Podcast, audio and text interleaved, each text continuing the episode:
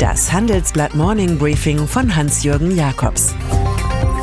Guten Morgen allerseits. Heute ist Montag, der 19. November. Und das sind heute unsere Themen.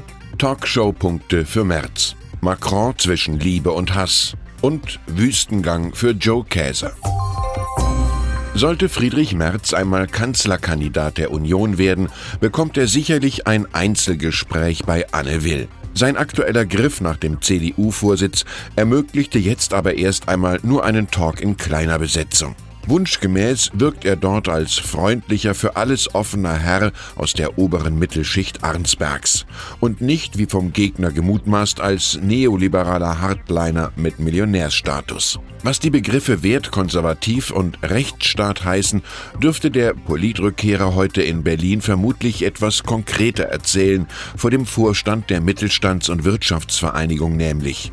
Hier sitzen sie, die Kräfte, die ihn raus aus der Wildbahn der Wirtschaft und rein in die Kampfbahn der Politik bringen.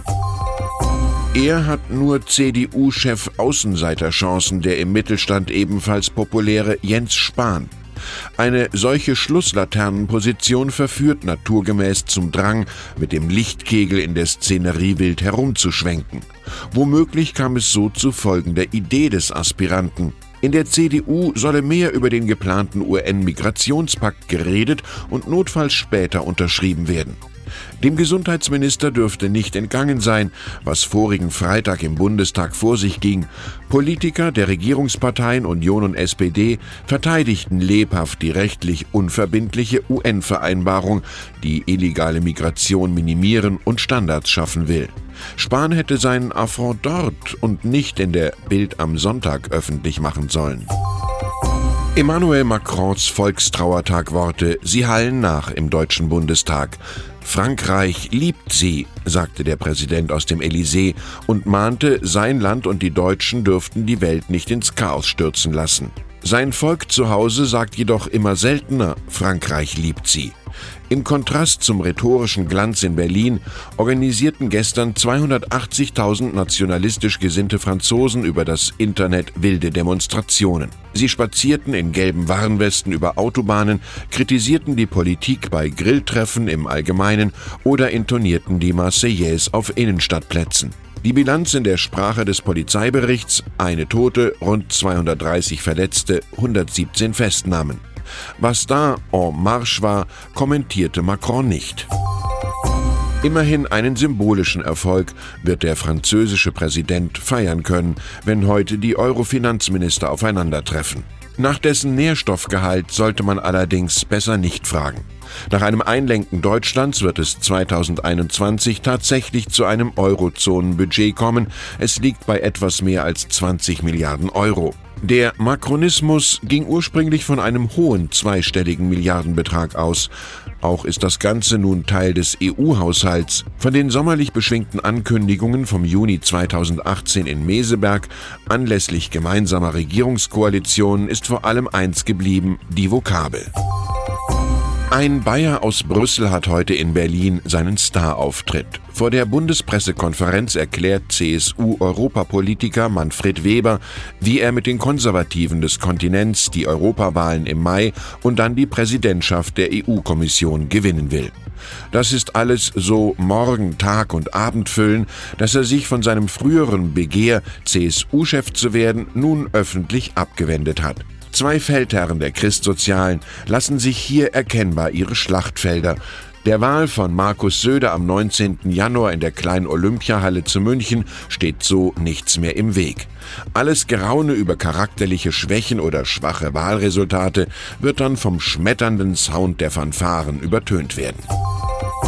Auf Siemens-Chef Joe Käser kommt die alte Frage zu, wie hält er es mit Saudi-Arabien? Jenem Land, in dessen Istanbuler Konsulat der Journalist Jamal Khashoggi brutal ermordet wurde, ein Verbrechen, das die CIA offenbar dem Kronprinzen Mohammed bin Salman anlastet.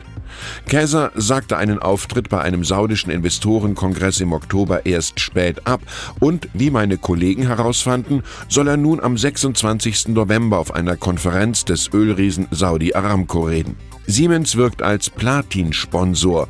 Käse erhofft sich beides, Gerechtigkeit im Fall Khashoggi und Milliardenaufträge bei der Lokalisierung von Produktion in Saudi-Arabien. Darüber will er in Daran zweckdienliche Hinweise abgeben. Eine 297 Milliarden Euro Blase hat mein Kollege Ulf Sommer ermittelt. Diese Summe ungesicherter Hoffnungswerte, auch Goodwill genannt, steht nach seinen Berechnungen in den Bilanzen der 30 DAX-Konzerne. Sie folgt aus überteuerten Firmenkäufen, so wie zum Beispiel bei Bayers fragwürdiger Eroberung von Monsanto mit dem Spitzenwert von 23 Milliarden Euro Goodwill. Und müsste ThyssenKrupp seine 3,8 Milliarden Euro Fantasiewerte abschreiben, wäre der Mischkonzern überschuldet. Unsere Titelstory beleuchtet, gerade in Phasen des Abschwungs drohen vielen Top-Konzernen unangenehme Überraschungen. Anders als die Mathematik glaubt der Schriftsteller Stanislav Lem, die Summe von Nullen ist eine gefährliche Zahl. Anfang Dezember stellt die Bundesregierung ihre Strategie zur künstlichen Intelligenz vor. Kurz darauf holen die Kollegen der Wirtschaftswoche den Kanzleramtschef Helge Braun auf die Bühne. An diesem Donnerstag, den 22. November, tritt er beim Digital Transformation Summit in Berlin auf. Wie Deutschland digital aufholen will, wollen dabei auch Staatsministerin Dorothee Bär, N26-Gründer Valentin Stalf und Bayer Digital-Expertin Saskia Steinacker klären. Für Morning Briefing Freunde habe ich eine Handvoll Karten zurückgelegt. Schreiben Sie mir einfach an jakobs at morningbriefing.de. Und dann ist da noch Alexander Zverev. Der 21-Jährige sorgte dafür, dass Deutschland nach 23 Jahren erstmals wieder einen Tennisweltmeister hat. Nach Gewinn des ATP-Pokals gestern Abend will er nun Nummer 1 der Weltrangliste werden. Der überraschende Erfolg kontrastiert stark mit dem Niedergang der deutschen Fußballnationalmannschaft. Da war sie einmal Weltmeister und ist nun in der Nations League in die Zweitklassigkeit abgestiegen. Das heutige Spiel gegen Holland soll beweisen, die Auswahlspieler können noch siegen, wenn erst einmal das Prinzip des Generationenwechsels verstanden ist. Ich wünsche Ihnen einen guten Aufschlag in die Woche. Es grüßt Sie herzlich Hans-Jürgen Jakobs.